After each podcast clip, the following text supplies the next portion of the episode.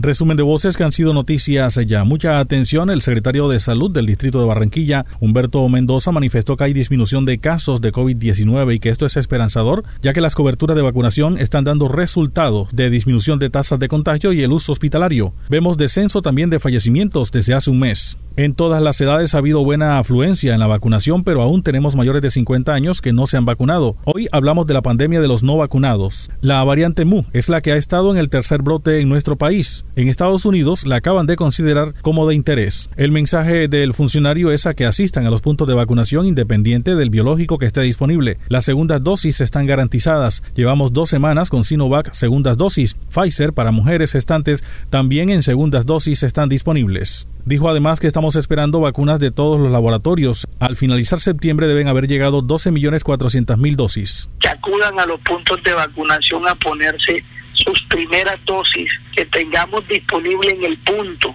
y las segundas dosis que están garantizadas y que solo depende de cuál fue la que recibió la, la persona. AstraZeneca, recordemos que ya llevamos dos semanas con Sinovac, segundas dosis, que hubo un tiempo que no teníamos Sinovac. Todos los oyentes que tienen pendiente Sinovac, póngase al día y reciba su segunda dosis, que es lo más importante. Y recordemos que Pfizer en mujeres gestantes, en niños de 12 a 17 años, están disponibles su segunda dosis también para recibirla.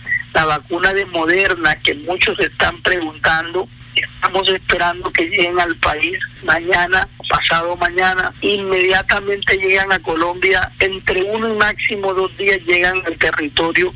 A esta hora se desarrolla en la Universidad Autónoma del Caribe el Foro Académico Presente y Futuro del Puerto de Barranquilla. Ronny Castro, gerente del proyecto Aguas Profundas, organizador del foro, dijo que es un evento que la ciudad estaba esperando hace mucho tiempo. Un panel con expertos en el comportamiento del río, con expertos en el tema hidráulico y el sector portuario que nos pueden dar luces del por qué no hemos podido explotar como debería ser el sector portuario en la ciudad. De gente que, que le ha dedicado la vida entera al comportamiento del río, a la morfología del río, eh, al tema hidráulico del río y por supuesto otros expertos que saben del sector portuario y que nos pueden dar unas luces muy claras de por qué nosotros seguimos sin eh, explotar como debiéramos, como lo merecemos, el, el, sector portuario en nuestra ciudad. Entre los invitados están Néstor Escorcia, experto en análisis y gestión ambiental, Alejandro Henao, experto en operación del puerto, Ismael Quintero, presidente de la Sociedad de Ingenieros del Atlántico, Orlando Castañeda, diseñador de buques y remolcadores, el abogado Augusto García y Enrique Lequerica, quien manifestó que la intención hoy más que perfilar el puerto es generar las reflexiones que vamos a necesitar para el futuro.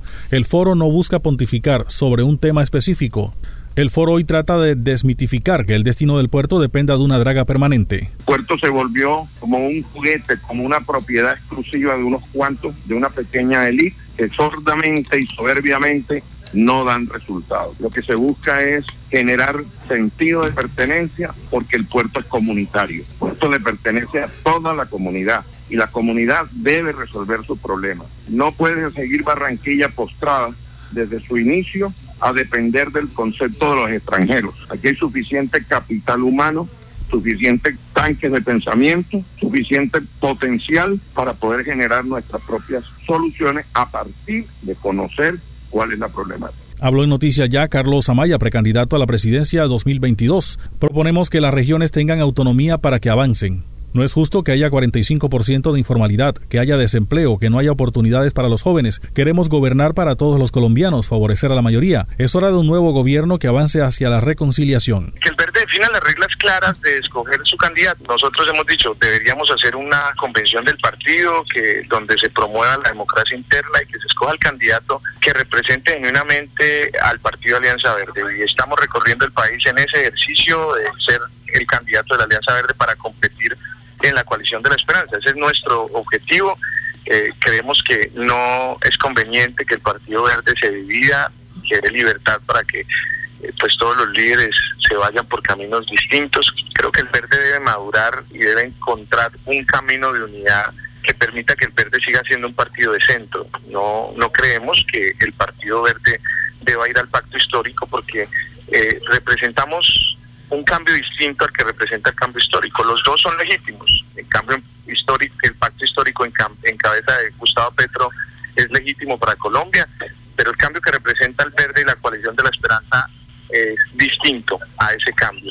Pasó el resumen de voces que han sido noticias. Ya les habló Elvis Payares Matute.